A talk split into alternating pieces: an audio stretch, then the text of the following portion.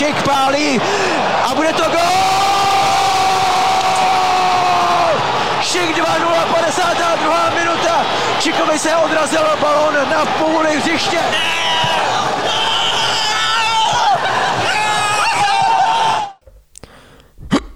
Oh, ich musste aufstoßen. Kein Problem, ja gut, das schneiden wir raus. Äh, wir haben ja mittlerweile gelernt, wir können einige Szenen rausschneiden, oder? Ah, Reflux Premium Gang. Ähm, ja, herzlich willkommen zur fünften Episode des Stufu Sport Talk EM Spezial Podcasts. Genau, ähm, wir befinden uns mittlerweile mitten in der EM. Zehn Spiele sind in the books, wie der Engländer so schön sagt. Der gepflegte Niederbayer. Also wir haben jetzt schon bei 51 EM-Spielen ein Fünftel der Spiele quasi absolviert. Knapp, ja. Knapp ein Fünftel ist jetzt vorbei. Und auch heute gab es wieder reichlich Action, Jonas. Unter anderem das äh, wunderbare Geschrei, das wir gerade gehört haben, vom tschechischen Reporter. Warum, warum hat er sich denn so gefreut, der Tscheche? Ja, wir haben heute, äh, Mirko, wahrscheinlich das Tor der EM gesehen, kann man jetzt schon äh, so festhalten. Vielleicht eines der schönsten Tore während einer EM jemals. Wollen wir doch gleich mal äh, schauen, in welcher Partie das gefallen ist. Natürlich in der Partie zwischen den Schotten und den Tschechen, die da geendet hat 2 zu 0 für Tschechen. Tschechien. Für die Tschechen. Tschech, Tschechien. Ja, ja äh, 2 zu 0. Genau, und äh, Man of the Match war der Leverkusener Patrick Schick mit beiden Toren, die er erzielt hat. Und beide ja, relativ schicke Tore. Schick. Man kann sich unterhalten. Ja, hoffentlich hat er die Tschechen äh, damit nicht gleich aus der oder Nein, wieder nach Hause die, geschickt. Du meinst die, die Schotten? Äh, die Schotten gleich wieder nach, genau. Das wäre natürlich ungeschickt. Okay, jetzt haben wir vielleicht alle ähm, Schick-Jokes. Pass du rein, Mirko. Schicksal. okay, das waren alle Schick-Jokes, die wir auf Lager hatten. Mirko, Mal gucken, vielleicht fällt mir noch einer ein.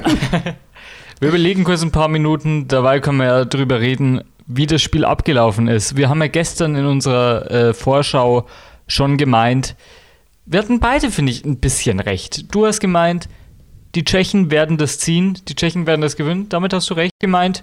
Die Schotten werden auf Augenhöhe sein und damit hatte ich auch nicht ganz unrecht. Das stimmt, weil eigentlich retrospektiv betrachtet Neues Lieblingswort von mir übrigens, retrospektiv. Nachdem ich erst vorgestern gelernt habe, dass es nicht retroperspektiv heißt, sondern, äh, wurscht. Ähm, auf jeden Fall rückblickend gesehen, haben nämlich die Schotten eigentlich in diesem Spiel nicht nur fast doppelt so viele Schüsse abgegeben wie die Tschechen, sondern sie hatten auch mehr Ballbesitz und eine bessere Zweikampfquote und auch eine bessere Passquote. Und trotzdem haben sie dieses Spiel verloren. Woran, woran hat es ihr Lehen? Ja, sie haben scheinbar nicht die Schotten dicht gemacht. sie haben die Schotten nicht dicht gemacht und Patrick Schick hat sich angeschickt, die Schotten nach Hause zu schicken. Ja, wir haben ein Spiel gesehen, das die Schotten durchaus hätten gewinnen können. Eben sie hatten auch durch Robertson schon in der ersten Hälfte eine gute Gelegenheit an die Latte. Also an Chancen hat es eigentlich nicht gemangelt. In der ersten Halbzeit tatsächlich Tschechien eigentlich noch ein bisschen äh, präsenter, dominanter und dementsprechend auch mit der verdienten 1-0-Führung nach einem wirklich sauberen, soliden, starken bis sehr guten Flanke, die Patrick Schick eben auch durchaus sehr gekonnt ins Eck geköpft hat. Also das hat er wirklich stark gemacht und in, zur Halbzeit wirklich auch sehr verdient, muss man sagen. Die Schotten haben zwar ganz gut mitgehalten, aber eigentlich waren die Tschechen dominant. In der zweiten Halbzeit sah das Ganze dann schon ziemlich anders aus, weil da hat eigentlich nur noch Schottland gespielt und ich weiß nicht, ob es daran gelegen hat, aber die Schotten haben äh, Jay Adams eingewechselt und prompt ging nach vorne wesentlich mehr, nur das Tor haben sie nicht getroffen. Ja, die Statistiken, die sprechen Bände. 19 zu 10 Torschüsse am Ende oder 19 zu 10 Schüsse, besser gesagt, für die Schotten. Hätte man durchaus was machen können damit. Hätte man durchaus was machen können, das stimmt. Und ja, äh, es gab auch einige Riesenchancen, wenn man so will. Es gab einen Lattenkracher aus ungefähr 16 Metern, es gab einen abgefälschten Schuss, der um Haares das Gehäuse geflogen ist und noch einige andere Chancen, die unter anderem ähm, Lyndon Dykes, glaube ich, spricht man den aus, ähm, relativ ganz schön kläglich vor dem gegnerischen Tor versemmelt hat. Äh, da können sich auch die Tschechen bei Tomasz äh, Watschlik, Wacklik bedanken, der äh, keinen wackeligen Eindruck gemacht hat. Immerhin das. also wir können jetzt schon mal konstatieren, die Schotten durchaus auf Augenhöhe mit den Tschechen. Die Tschechen durchaus. haben zwar jetzt den äh, Sieg eingefahren, aber müssen sich vielleicht in den kommenden Spielen schon noch steigern, wenn sie da auch wieder Siege einfahren wollen. Definitiv, aber was man den äh, Tschechen zugutehalten muss, sie haben wirklich hohes Wortspielpotenzial. Das stimmt, also Patrick Schick liefert hier ab für unseren Podcast. Also was würden wir nur ohne ihn tun? Überraschend für mich, dass äh, Pavel Karaschabek nur auf der Bank saß, das ganze Spiel über. Ja, wir haben ja ähm, in dieser EM schon einige überraschende Kaderstreichungen erlebt. Das äh, werden wir auch jetzt gleich noch im Anschluss sowohl äh, im Blick auf das äh, Nieder, äh, auf das Spanien-Spiel als auch auf das in der Vorschau auf das Deutschland-Spiel kurz thematisieren. Und gestern haben wir es ja auch schon gehabt mit Sancho und Chilwell. Auf jeden Fall. Es war ja nicht das einzige Spiel heute, denn wir doch, haben doch, ja noch doch, doch, äh, Moment, wir haben ja noch gar nicht gesagt, wie geil eigentlich das zweite Tor von Patrick Schick wirklich war, wie schick es wirklich war. Okay, dann erläutern wir es nochmal den Zuschauern, die es wirklich nicht gesehen haben. Es sollten. war wirklich schick.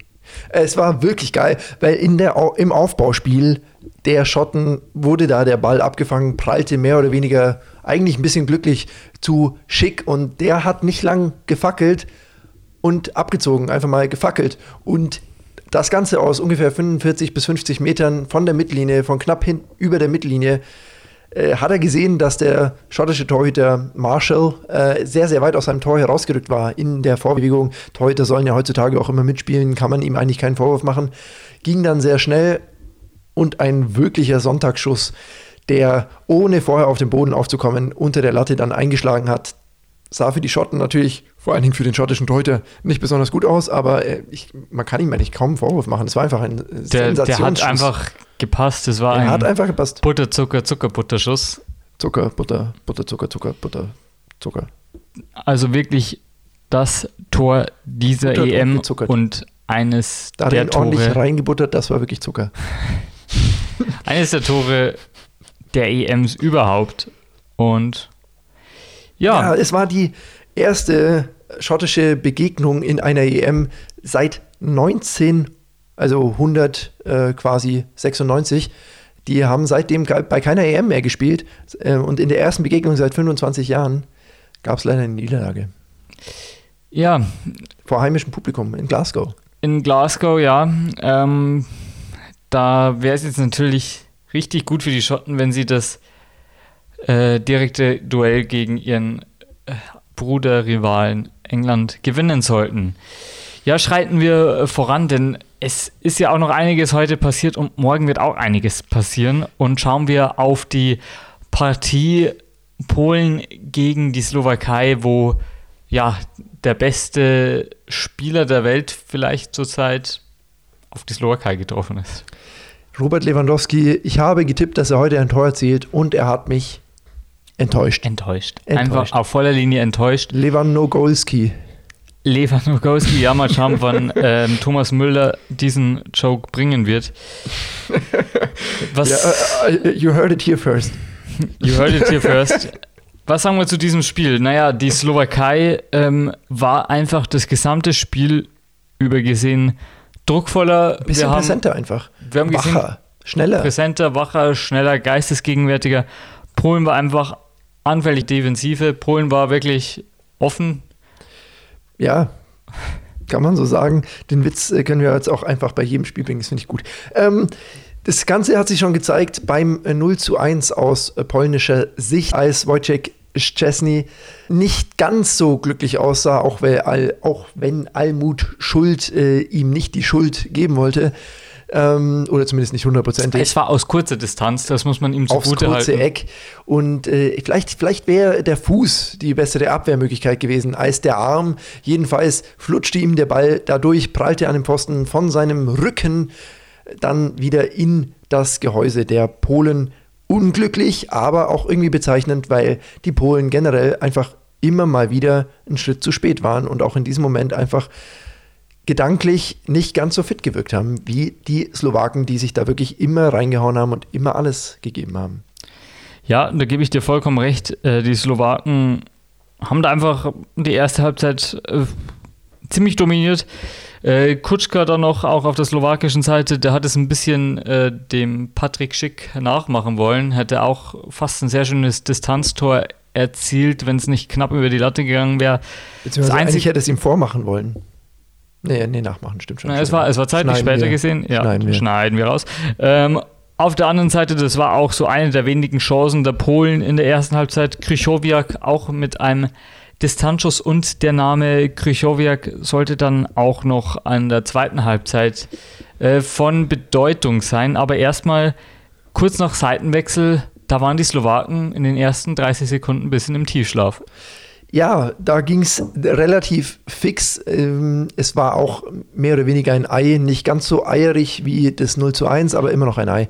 Aber schon auch sah sehr haltbar aus, oder? Es sah schon auch sehr haltbar aus. Und es, äh, letzten Endes Karol Linetti ähm, von Turin, äh, seines Zeichens ein Spieler der Serie A, hat dann für die Polen eingepölt und es stand plötzlich 1 zu 1. Ja, nicht Lewandowski, aber trotzdem hat Polen rangefunden und dann Lewandowski, der Pöhle vom Dienst. der Pöhle vom Dienst, ja, hatten ihn leider nicht selber reingepölt, aber die Polen haben dann die nächsten 10, 15 Minuten den Anschein gemacht, als könnten sie sich in die Partie zurückkämpfen nach diesem Ausgleich. Aber dann eben der erwähnte Krychowiak hat den ersten Platzverweis dieser EM gesehen. Da hat er einen Ticken zu spät den, das Bein noch ausgefahren und trat dem Gegenspieler etwas unglücklich auf den Fuß. Nachdem er schon gelb vorbelastet war, hieß das folgerichtig gelb-rot. Harte Entscheidung, aber nachvollziehbare Entscheidung. Ja, wenn das unser Schiedsrichter-Experte Mirko sagt, der ja auch Privatschiedsrichter ist, Ja, dann würde ich sagen, ist es, heißt übrigens, dass ich äh, kaufbar bin.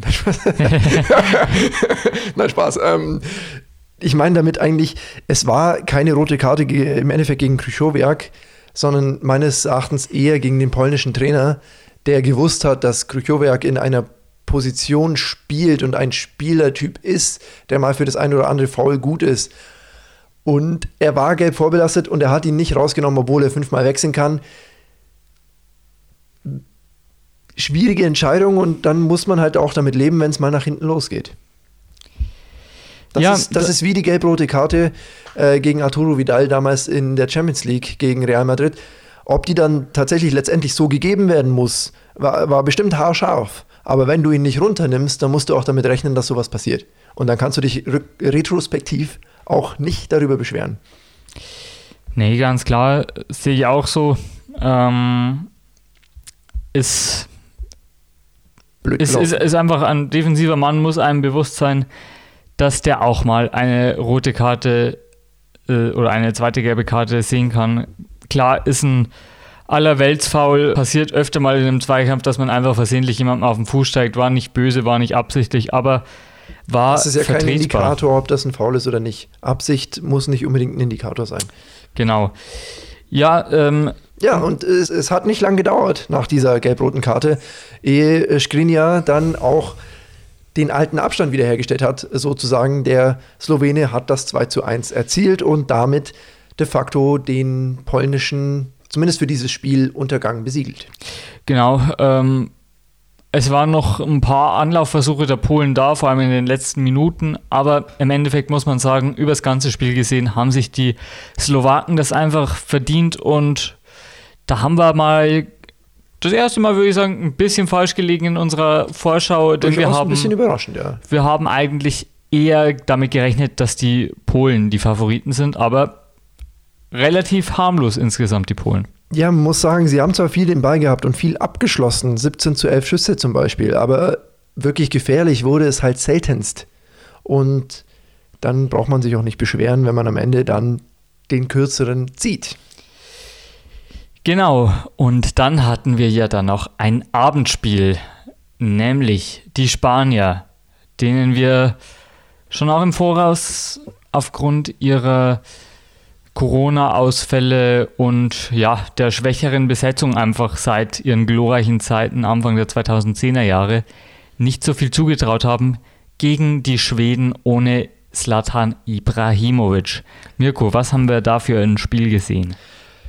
Die Spanier haben von Beginn an eigentlich durchgehend den Ton angegeben, aber mit dem Tore schießen wollte es nicht so richtig klappen. Genau, das war auch mein Eindruck. Also Spanien druckvoll, Spanien mit der bisschen mehr Präsenz in der Offensive, aber wir haben sie auch schon angesprochen, so richtig jemanden wie eben früher David Villa, Fernando Torres in seinen besten Zeiten, solche Leute haben sie einfach nicht mehr. Genau, da fehlt es einfach in gewisser Weise in der absoluten Klasse, aber auch in fast allen Mannschaftsteilen, wenn man so will. Überraschend für mich vor allen Dingen, dass im Tor Unai Simon angefangen hat und nicht De Gea. Und was wir uns auch ge gewundert haben, Thiago Alcantara. Von Beginn an auf der Bank. Genau der letztes Jahr mit dem Bayern Champions League-Sieger wurde und zurzeit bei Liverpool spielt, haben wir auch nicht ganz verstanden. Ne? Stattdessen die Mittelfeldachse aus Koke, Rodri und Pedri, der 18-jährige Barcelona. Newcomer, wenn man so will. Sicherlich ein großes Talent, aber vielleicht zu früh in so ein großes internationales Spiel von Beginn an geworfen? Ich weiß es nicht. Jedenfalls, die Spanier schon in den ersten 20 Minuten mit zwei, drei Großchancen. Einmal war es Olmo, der den Ball relativ unbedrängt über die Latte drischt. Dann war es Olmo mit einem sehr, sehr starken Kopfball, den der schwedische Keeper Olsen wirklich sensationell noch rausgefischt hat. Ähm, Parade des Tages. Wirklich Parade des Tages, auch wenn er später noch eine ähnlich starke hat folgen lassen. Aber das war wirklich Butter, Zucker, Zuckerbutter. Parade. Genau, und auch noch in der ersten Halbzeit hatten aber auch die Schweden eine krasse Chance, nämlich Alexander Ishak, der Ex-Dortmunder, mit einem ja, Schuss von der 5-Meter-Kante an dem Torwart vorbei, auf der Linie klärt ein Spanier an den Pfosten es war wirklich ein Billardball. Markus Lorente da gerade noch rechtzeitig und mit seinen Körperteilen, die ihm da zur Verfügung standen, den Ball an den Pfosten gelenkt und von dort aus sprang der Ball aus der Gefahrenzone. Für die äh, Schweden Pech. Die Spanier hatten da mehr als Glück, dass es nicht auch sogar 0-1 gestanden hat, obwohl sie natürlich, wie ich schon gesagt habe, die ganze Zeit eigentlich am Drücker waren. Genau, ähm, so sehe ich das auch. Und da können Sie vielleicht sogar vom Glück reden, dass Sie mit diesem 0 zu 0 in die Halbzeit gehen. Ja, nach der Halbzeit haben wir da ein groß verändertes Bild gesehen. Eigentlich nicht. Die Spanier ein bisschen mehr vom Spiel, machen aber auch nicht allzu viel draus und so kommt sogar auch wieder Schweden zu einer recht guten Chance. Ja, eigentlich hatten die Spanier in der ersten Halbzeit so ein deutliches Chancenplus und auch im ganzen Spiel so ein deutliches Chancenplus. Aber in der zweiten Halbzeit ähm, hat sich auch hin und wieder mal eine kleine Kontermöglichkeit äh, für die Schweden ergeben.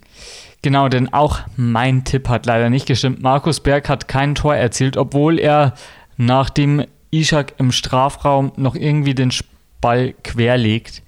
Schafft das leider nicht mehr, ihn aufs Tor zu bringen. Und ja, das war die beste Chance der Schweden in der zweiten Halbzeit, aber dann hat Spanien nochmal richtig den Turbo gezündet in muss der man sagen, aber man muss auch zuerst nochmal anmerken, dass in der 55. Minute erstmal Schluss mit lustig war. Da wurde nämlich äh, Michael Lustig ausgewechselt und er fand seine Auswechslung überhaupt nicht lustig, aber vielleicht funny. Genau. Aber für ihn. Aber da, dafür, dafür kam ja wenigstens noch jemand, der äh, Kraft hatte. Ja, nein, neuer Mann. Emil Kraft, der war wenigstens noch fresh und, und hatte, hatte noch Power, wenn man so will. Aber äh, für die Schweden, die waren noch nicht ganz über den Berg. Ja, genau, denn mit den Schweden sollte es ab diesem Zeitpunkt eher bergab gehen. Denn anstatt dass Berg abgeht, ging es bergab, ja. Bergab. Ja, die Spanier, äh, wie gesagt, sie haben eine furiose Schlussoffensive gezündet, die trotzdem nicht von einem Torerfolg gekrönt war. Ja, sie haben noch Thiago und Sarabria eingewechselt. Ähm, da dachte ich noch, vielleicht geht jetzt noch was, so ein frischer Impuls. Und wenn du halt solche Leute von der Bank bringen kannst, eigentlich immer eine gute Sache.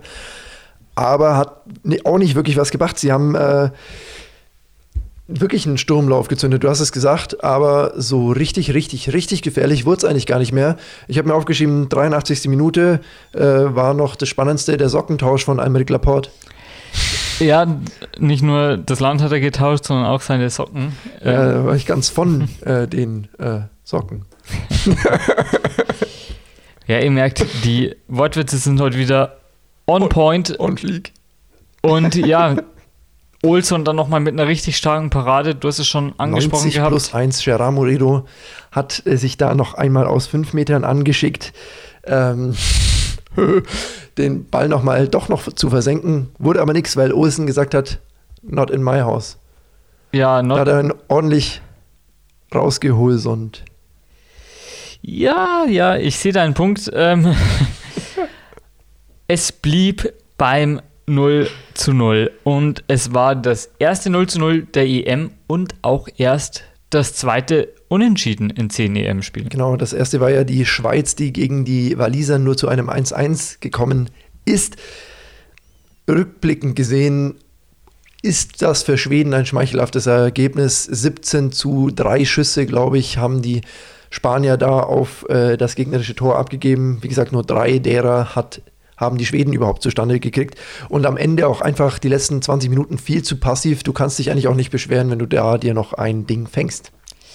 Vollkommen richtig, Mirko, deine Analyse. Und jetzt wollen wir doch gleich mal keine Zeit verlieren und auf morgen blicken. Und bevor wir uns unserem Sahnehäubchen Deutschland gegen Frankreich widmen, was auch gut das Finale sein könnte, wollen wir doch drauf schauen, denn morgen sind nur zwei Spiele und das andere Spiel ist auch unser anderes Gruppenspiel in der Gruppe F, nämlich Portugal gegen Ungarn, Mirko. Was erwarten wir uns da morgen? Haben die Ungarn eine Außenseiterchance oder wird es eine klare Angelegenheit? Es wird sehr, sehr stark auf die wenigen starken Legionäre ankommen, die da die Kohlen für die Ungarn aus dem Feuer holen müssen, denn gegen die geballte Offensivkraft der Portugiesen müssen Willi Orban, Jalai, Gulaschko absolut alles aus sich rausholen, um da auch nur in die Nähe von Zählbarem zu kommen. Ich sehe das ganz ähnlich. Natürlich wäre es wahrscheinlich aus deutscher Sicht gut, wenn Ungarn ein Unentschieden irgendwie herausholen könnte. Definitiv aus deutscher Sicht äh, jegliche Punkte, die alle anderen liegen lassen, vor allen Dingen gegen Ungarn, die vermutlich eher der Außenseiter sind in dieser Gruppe, tut den Deutschen gut. Wir haben auch uns heute mal genauer mit dem äh, Turnierbaum beschäftigt und es wäre durchaus von Vorteil, wenn man in dieser Gruppe Erster werden würde. Sonst könnte schon im Achtelfinale ein sehr, sehr schweres Los. Genau, Winken. denn, denn schon als, also die Situation ist etwas vertrackt. Dadurch, dass die vier besten Gruppen Dritten weiterkommen, kann man das noch nicht ganz absehen, was in diesem Fall passieren würde. Aber wir wollen ja eh, dass die Deutschen mindestens Gruppenzweiter werden. Und als Gruppenzweiter würde, wenn ich richtig informiert bin, der erste der Gruppe C als Gegner winken. Und das wären höchstwahrscheinlich die Engländer oder die Kroaten. Und es sieht ganz danach aus, als wären es eher die Engländer. Bin ich dir ehrlich, im Achtelfinale muss nicht unbedingt schon einer von denen sein. Nee, obwohl, ich, obwohl ich nicht besonders Schiss habe vor Kroatien, muss ich ehrlich zugeben. Die haben mich eher enttäuscht, obwohl ich eh nicht so große Erwartungen hatte. Aber trotzdem, im Achtelfinale hätte ich gern jemanden, den man vielleicht noch einfach so putzen kann. Klar, in der EM oder in so einem Turnier solltest du am besten jeden schlagen können, aber ist gleich trotzdem gut. Man hat es ja auch bei unserem WM-Gewinn gesehen, wenn man vielleicht nochmal jemanden hat wie Algerien oder. Aber da ging es in die Verlängerung. Das stimmt. Ähm, Das vielleicht war, das ist war sogar knapper, besser als mir, äh, als mir lieb war damals. als Merlova. Naja, dann wollen wir uns doch gar nicht länger mit Portugal-Ungarn aufhalten. doch, ich glaube, würde ich noch ganz Okay, kurz- Mirko möchte noch gern was sagen. Dann lassen wir uns doch kurz unseren Experten reden. Ich werfe derweil noch mal einen Blick auf den Turnierbaum, ob ich da wirklich alles richtig gesagt habe. Das ist gut. Ähm, ich finde nämlich, dass gerade die Ungarn nicht den Fehler machen dürfen, sich zu defensiv aufzustellen, weil sie Roland Salai und Adam Schalai durchaus Leute haben, die auch international mal für das ein oder andere Törchen gut sind. Wenn man sich da zu arg hinten reinstellt, kann das Ganze halt gegen Mannschaften wie gerade Portugal, die offensiv sehr stark sind und auch das Spiel breit machen, schnell machen können, sehr flexibel auftreten, sehr, sehr technisch stark sind, deutlich nach hinten losgehen. Ich hoffe für die Ungarn, dass sie nicht zu defensiv agieren und nicht versuchen, den Bus, äh, den, den weltbekannten Bus vor dem eigenen Tor zu parken, sondern dass sie vielleicht auch die ein oder andere Offensivchance wahrnehmen, weil dann stehen die Chancen meiner Meinung nach ein bisschen besser, als wenn man den Portugiesen das Feld komplett überlässt. Das wird auch mal eine sehr gute Analyse von Mirko, wie immer. Ich habe dabei nochmal alles gedouble-checkt und ja, es ist auf jeden Fall richtig, wenn die Deutschen Zweiter werden sollten, würden sie höchstwahrscheinlich auf Kroatien oder England treffen, also aus den Sieger der Gruppe D. Und wenn sie aber Erster werden sollten, würde Deutschland auf den besten Dritten aus den Gruppen A, B oder C treffen. Was natürlich schon mal ein deutlicher Vorteil wäre, weil das wäre sowas wie ähm, Nordmazedonien oder Finnland, Dänemark, in diese Richtung etwas. Also das wäre doch schon mal angenehmer als England. Deswegen sollte nicht. es. Ja, kann, kleines Trauma. Kleines ja, Trauma. Dänemark auch nur unentschieden gespielt. Also vielleicht ist vielleicht lieber wieder England wie bei vielleicht werden wir besser, besser Dritter. Vielleicht werden wir besser Dritter. Ich schaue mir jetzt nicht nochmal extra den Baumann. Aber jetzt kommen wir doch. Wir ja. haben schon wir haben, schon Frankreich. wir haben schon fast 27 Minuten auf dem Tacho, Mirko. Und jetzt kommen wir doch zu dem, was alle erwarten. Morgen. Das Spiel, worauf wahrscheinlich wirklich die ganze EM schaut, ohne irgendwie eitel zu sein. Aber das ist halt wirklich schon ein kleines Finale. Schauen wir auf Deutschland, Frankreich. Wie ist die Ausgangslage? Ja, so generell heißt ja, die Stimmung ist dieses Jahr ziemlich gut im deutschen Team. Allerdings gab es auch heute jetzt mal kleine Berichte über Gerangel im Training, weil ich weiß, zwischen Chan und Günduan, aber auch bei den Franzosen gab es wohl ähm, Unstimmigkeiten zwischen Mbappé und Giroud. Ähm, da konnte man es sogar nur über Pressekonferenz klären, beziehungsweise Mbappé hat sich auf eine Pressekonferenz etwas darüber ausgelassen. Ja, was sagst du dazu? Ist das normal in so einem EM-Kader, weil jeder irgendwie spielen will oder deutet das schon auf äh, schlechte Stimmung hin? Ich denke nicht, dass es auf schlechte Stimmung hindeutet. Ich denke eher, dass es darauf hindeutet, dass alle heiß sind, dass alle Bock haben und erfahrungsgemäß, es ist ja so eine Fußballmannschaft de facto ein bisschen vergleichbar mit einer, mit einer Schulklasse. So, du verbringst halt viel Zeit miteinander, aber du kannst halt nicht jeden leiden ist ganz normal, dass man mal mit irgendjemandem aneinander rauscht. Vor allen Dingen, wenn man dann mal auf Klassenfahrt fährt und sich, was weiß ich, ein, zwei, drei, vier Wochen komplett auf der Pelle hockt. Kann ich verstehen, finde ich nicht dramatisch, ist überall so. Jeder, der mal selber auch Fußball oder Handball oder sonst irgendeinen Mannschaftssport gespielt hat, weiß, dass man halt äh, hin und wieder mal irgendeine Aktion im Training nicht geil findet und dann kracht es halt mal kurz und dann gibt man sich danach die Hand und alles wieder, alles wieder Taco. Alles wieder Taco.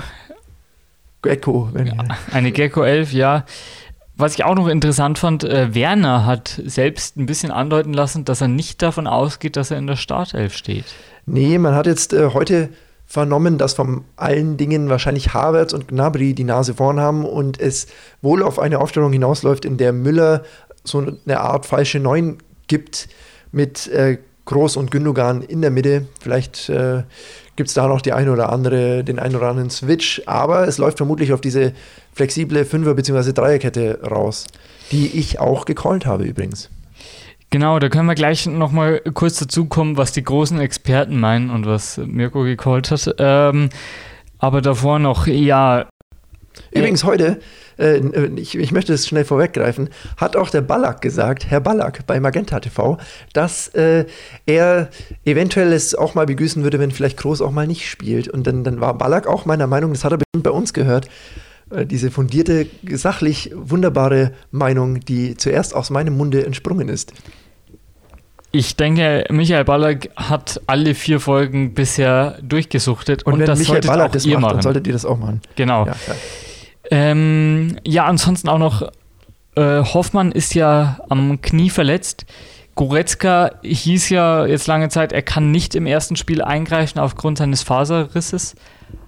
Aber jetzt hat Jogi Löw heute auf seiner Pressekonferenz, bei der er übrigens sehr schick aussah mit seinem Adidas-Pulli. Das liegt ähm, auch ein bisschen an der Nivea-Creme. nicht gesponsert. Und der Gillette-Rasur. Ja, ja, ja. Und der Nutella, die er isst zum Frühstück. Nein, er, er, hat, er hat auf jeden Fall angedeutet, dass Goretzka vielleicht eine Einwechseloption ist, was uns zur Frage bringt, es ist ja der 26er-Kader. Wir haben es ja jetzt schon eben gesehen bei England, Chilwell und Sancho nicht mal im Kader. Drei Leute müssen gestrichen werden, damit man auf 23 Spieler kommt. Nehmen wir jetzt mal an, Goretzka wird mitgenommen. Wer sind die anderen zwei, die gestrichen werden? Also ich kann mir gut vorstellen, dass er aus der Defensiv De Defensivfraktion einen streicht. Äh, da fällt natürlich als erster Günther ein, der ja nationalmannschaftstechnisch jetzt noch nicht so in Erscheinung getreten ist. Aber würde Christian Streich Günther streichen? Ich Vermutlich meine, bei Freiburg. Vermutlich nicht. Aber äh, ja, äh, da fällt einem auf jeden Fall selbiger ein. Und wenn man sich die Leistungen in den Vorbereitungsspielen anschaut und auch die Schlagzeilen in den letzten Wochen ein bisschen verfolgt hat, würde ich jetzt mich einfach mal ein bisschen aus dem Fenster lehnen und äh, einfach mal grob ins Blaue schießen, dass es eventuell überraschenderweise auch Leroy Sané treffen könnte, der den Sancho im deutschen Kader macht. Nachdem er ja auch bei der WM 2018 gar nicht nominiert wurde, ist eigentlich eh schon klar, dass er keiner von Yogis Lieblingen ist. Und zuletzt scheint es nicht so gut gelaufen zu sein bei ihm. Und dann kam noch das dazu, dass er anscheinend immer wieder mit schlechter Stimmung im deutschen Team in Verbindung gebracht wurde, obwohl es im restlichen Team einfach zu stimmen scheint. Vielleicht erleben wir da äh, dahingehend eine kleine Überraschung, dass Leroy Sané nicht mit im Spieltagskader steht. Das kann natürlich sein. Ich denke auch sehr wahrscheinlich, dass einer von ja, Halstenberg oder Günther oder Klostermann gestrichen wird. Ich Irgend, denke, da läuft es dann eher auf Heißenberg oder Günther raus, ja. Aber genau, und äh, dann sonst noch, ja, Sané, aber ich denke vielleicht noch eher, ja, vielleicht ein, Neuhaus. Ähm, Welcome ich, to Newhouse. Wir, wir werden es morgen sehen, ähm, wenn Goretzka wirklich äh, mit an Bord ist. Ansonsten, was haben wir ähm, nämlich noch gehabt? Genau, was ich mit dir noch besprechen wollte, Mirko. Eine wichtige Frage, die sie vielleicht so durch das gesamte Turnier und auch die DFB 11 Entwicklung der nächsten Jahre ziehen wird. Ist das jetzt denn wirklich der Umbruch, den Yogi Löw angestrebt hat? Die Mannschaft ist immerhin so alt wie seit 19 Jahren nicht mehr. Also kann jetzt eigentlich nicht mehr mit dem Argument kommen, ich habe jetzt hier eine Umbruchsmannschaft. Ja, das habe ich mich tatsächlich auch schon gefragt. Es ist einerseits ja, andererseits nein. Man muss ja sehen, der Umbruch, als er angekündigt wurde, da waren ja die meisten Spieler noch zwei Jahre jünger. Das muss man erstmal rausrechnen. So gesehen ja. Andererseits ist auch die Mischung ganz gut und du hast halt mit Volland einen, der relativ spät jetzt erst äh, wirklich in der Nationalmannschaft ankommt. Der ist ja auch schon fast 29 und deswegen äh, schwierig, das Ganze auf ein Nein runterzubrechen. Aber ich gebe dir recht, äh, so den krassen Umbruch, der ist nicht da, aber man hat auch gesehen, der krasse Umbruch funktioniert nicht. Ja, da hast du vollkommen recht und mir scheint eben auch, dass jetzt, nachdem er zurückgeholt wurde, in einer größeren Rolle als je zuvor geschlüpft ist. Er ist, ja, für mich jetzt verkörpert er den Schweinsteiger von 2014, der quasi als mentaler Leader die Mannschaft quasi nach oben ziehen soll. Ist es für dich auch so das Gefühl und denkst du, er wurde jetzt nur aus dem DFB-Ruhestand geholt, um jetzt diese Mannschaft zu einem Titel zu führen? Oder denkst du, es wird mit ihm auch ja quasi als einer der wichtigsten Spieler geplant für die nächsten Jahre, für Katar und für die Heim-EM vielleicht sogar noch. Ich kann mir nicht vorstellen, dass man andere, ja, ja, mh. Hm. ich muss neu anfangen. Grundsätzlich hätte ich gesagt, man holt jemanden wie Müller und Hummes nicht zurück, um sie dann vier Spiele lang einzusetzen und dann wieder zu sagen, jetzt kannst du dich wieder in das äh, Beugegelenk deines Fußes äh, ficken. Deswegen ja, nein, aber andererseits ist ja auch Yogi sich wahrscheinlich schon etwas länger dessen bewusst, dass er nach diesem Turnier nicht mehr am Steuer sitzen wird. Und deswegen wird er sich vielleicht auch ein bisschen denken, nach mir die Sinnflut, soll sich der zukünftige Bundestrainer mit diesem Problem herumschlagen. Ja, das ist dann wohl Hansi Flick. Und noch ein allerletzter Fun Fact zu Müller. Er hat noch nie bei einer EM getroffen. EM-Fluch. Wie sieht es morgen aus, Mirko? Was erwartest du dir jetzt konkret für Spiel morgen gegen Frankreich? Ich sehe Deutschland nicht so weit weg von Frankreich, wie ich es, ich habe es aber auch in der Kaderanalyse schon gesagt, vor einem Jahr noch gesagt hätte. Die Ergebnisse gegen Frankreich waren nicht so schlecht, dafür, dass Frankreich vermutlich, meiner Meinung nach, momentan die beste Mannschaft der Welt ist. Und man muss sehen, ich habe es auch in der Kaderanalyse gesagt, mehrfach, der Kader ist ein bisschen schwierig aufgebaut. Ich weiß nicht, ob ich das so gemacht hätte. Es gibt sowohl in der Verteidigung bessere Franzosen als auch im Mittelfeld einige Optionen, die da nicht bedacht worden sind und man weiß nicht so genau, warum. Andererseits, Didier Deschamps, äh, der Weltmeistertitel, den hat er schon, sowohl als Spieler als auch als Trainer. Den Europameistertitel hat er als Spieler zumindest auch schon. Er könnte der erste Fußballakteur werden, der sowohl als Spieler als auch als Trainer beide Titel holt. Und eine gewisse Expertise ist ihm dementsprechend nicht abzuweisen. Und ich will äh, nicht so despektierlich sein, als dass ich ihn da kritisiere, denn er hat offensichtlich deutlich mehr Ahnung und deutlich mehr Geld durch seine Ahnung verdient, als ich es habe. Aber ich denke, Deutschland hat da eine Chance. Man darf nur nicht den Fehler machen, sich vor Angst äh, einzupimmeln. Deswegen munter nach vorne und äh, nicht alles machen, was ein ängstlicher Gegner sonst vielleicht tun würde man darf einfach nicht den Fehler machen, sich zu arg auf Frankreich einzuschießen. Man muss sich schon auf den Gegner einstellen, aber man muss auch selber selbstbewusst auftreten und sagen, so, wir sind immer noch eine Top-Nation und wir können auch selber das Ding mal. Sein eigenes Spiel durchziehen. Ich denke auch, die Deutschen haben generell vielleicht sogar den ausgewogeneren Kader oder zumindest in allen Mannschaftsteilen gute Spieler. Eben, du hast es schon gesagt, wir haben in der Kaderanalyse festgestellt, dass die Franzosen vor allem im Mittelfeld und zum Teil auch in der Abwehr Defizite haben oder zumindest vor allem den Schwerpunkt vor allem auf die Offensive legen. Und bei uns muss man schon sagen, wir haben eine solide Offensive, vielleicht keine Top-Offensive wie Frankreich. Dafür haben wir vielleicht das bessere, bessere Mittelfeld und vielleicht auch die bessere Abwehr. Apropos Abwehr, du wolltest vorher noch darauf eingehen, was Experten vorher gecallt haben. Ja, genau. Es gab mittlerweile verschiedenste Expertenmeinungen. Äh, Exklusive unserer eigenen. Genau. Äh, Bastian Schweinsteiger ist der Experte in der ARD. Äh, Lothar Matthäus darf auch immer wieder seinen Senf dazugeben. Wir können mal drauf schauen. Bastian Schweinsteiger hätte so aufgestellt: Neue im Tor, dann eine Dreierkette Rüdiger, Hummels, Ginter. Auf den Außen vorgezogen Kimmich und Gosens. Dann in der Mitte Can und Groß. Gündogan ein bisschen dahin, äh, hinter den Stürmern und im Sturm Müller und Gnabry. Was hältst du davon? Ja, ich habe ja es eigentlich ganz ähnlich gecallt wie Schweinsteiger. Ich bin da auch näher bei Schweinsteiger als bei Loda, der ja gleich noch folgt. Beziehungsweise du kannst ihn ja kurz einstreuen, dann kann ich weiterreden.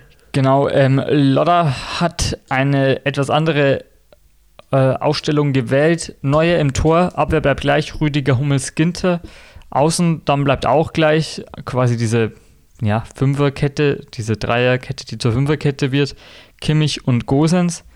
Zentral Groß und Gündogan, also Groß, äh, Gündogan nicht ganz so offensiv wie bei Schweini.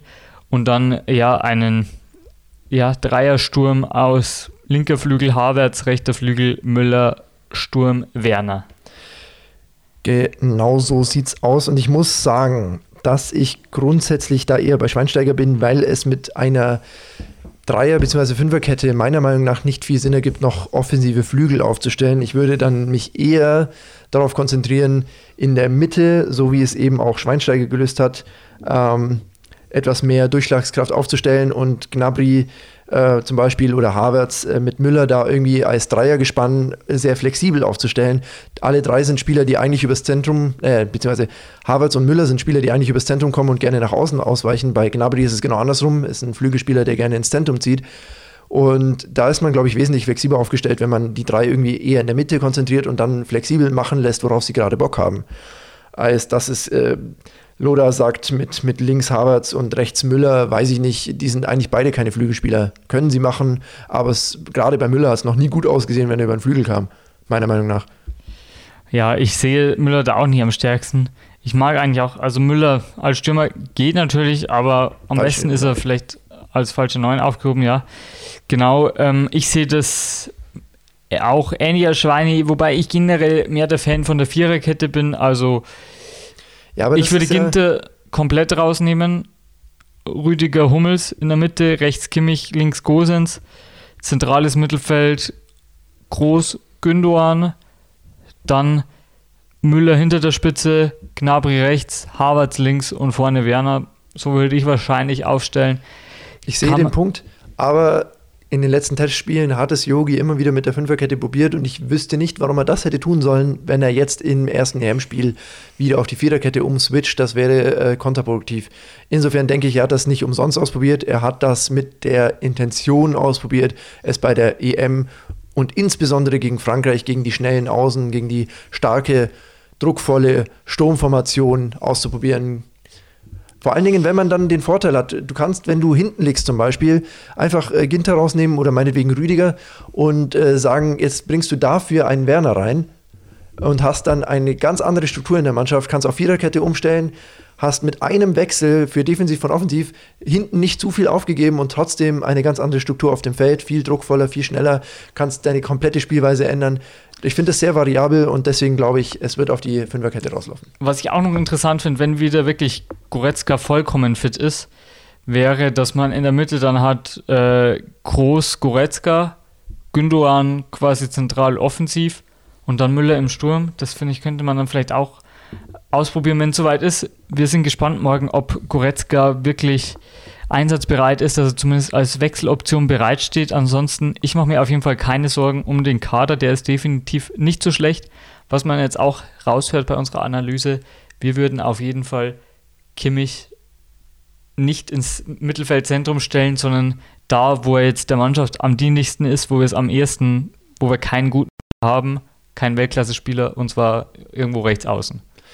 Genau, also grundsätzlich ja. Ich habe es aber auch schon in der Kaderanalyse gesagt. Grundsätzlich würde ich ihn am liebsten im Mittelfeld sehen, aber das Problem ist ja, wen stellst du denn auf rechts? Und insgesamt gesehen ist es bestimmt die bessere Lösung, ihn auf rechts zu haben. Nur Mittelfeld betrachtet ist die beste deutsche Lösung wahrscheinlich Kimmich neben Goretzka. Ähm, wir sollten langsam zum Schluss kommen. Einen Satz würde ich noch gern sagen. Gündogan neben Groß finde ich, vor allen Dingen gegen Frankreich, die sehr, sehr dynamisch spielen und sehr, sehr schnell, vielleicht einen Ticken zu langsam. Ich habe es auch in der Kaderanalyse, hört euch wirklich diese Folge an, gesagt. Weiß ich nicht, ob das gegen Frankreich so schlau wäre, aber die zwei sind halt auch erfahren und machen viel mit Auge und, und Abschätzen und Erfahrung und, und Ja, wer, wer weiß, vielleicht sehen wir auch einen, einen Chan. Wir wissen es nicht. Wir haben auf jeden Fall im zentralen. Mittelfeld sehr gute Option. Es kann sein, dass wir morgen Chan sehen werden.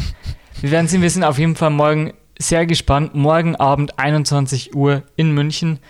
Das Spiel der ja, bisherigen EM kann man durchaus mit Fug und Recht behaupten. Deutschland gegen Frankreich, wem wird der Auftakt gelingen? Wir werden euch dann wieder nach dem Spiel, wie gewohnt, mit der Analyse versorgen und entweder mit euch jubeln oder euch versuchen aufzumuntern. Hört auf jeden Fall während des Deutschlandspiels den regulären Stufu Sport Talk. Wir werden auch immer mal wieder die Zwischenstände durch Sport talken. Genau, aber der Sporttalk ist ja vor der ähm, vor dem Spiel an sich. Ist das Spiel nicht um 18 Uhr? Nein, das Spiel ist um 21 Uhr. Ach so, ja, das ist ja gut. Das ist das, gut. Das, das ist ja direkt gut. Ich dachte, das, ja, das ist ja gut. Das, Okay. das gefällt mir. Wir schneiden diesen Schneiden ganzen wir's. letzten Teil raus Schneiden wir. Und dann geht's wieder rein. Genau, ähm, gehabt euch wohl. Schön, dass ihr wieder mal eingeschaltet habt. Die ausführliche Deutschland-Preview werden wir morgen mit einer ausführlichen Deutschland-Review kontern. Wäre schön, wenn ihr auch dann wieder am Start wärt nach dem regulären Stufu Sport Talk. Hört euch einfach alles an, was mit dem Stufu Sport Talk zu tun hat. Ja, jetzt haben wir fast eine komplette Halbzeit gespielt. Geben wir noch 10 Sekunden Nachspielzeit drauf, indem wir hier sagen, wunderbar, dass ihr euch für den Stufe Sport Talk entschieden habt. Es war uns wie immer ein absolutes Fest, euch mit unseren Informationen zu füttern. Und damit pfeifen wir ab und bitten in die Kabine. Tschüsseldorf.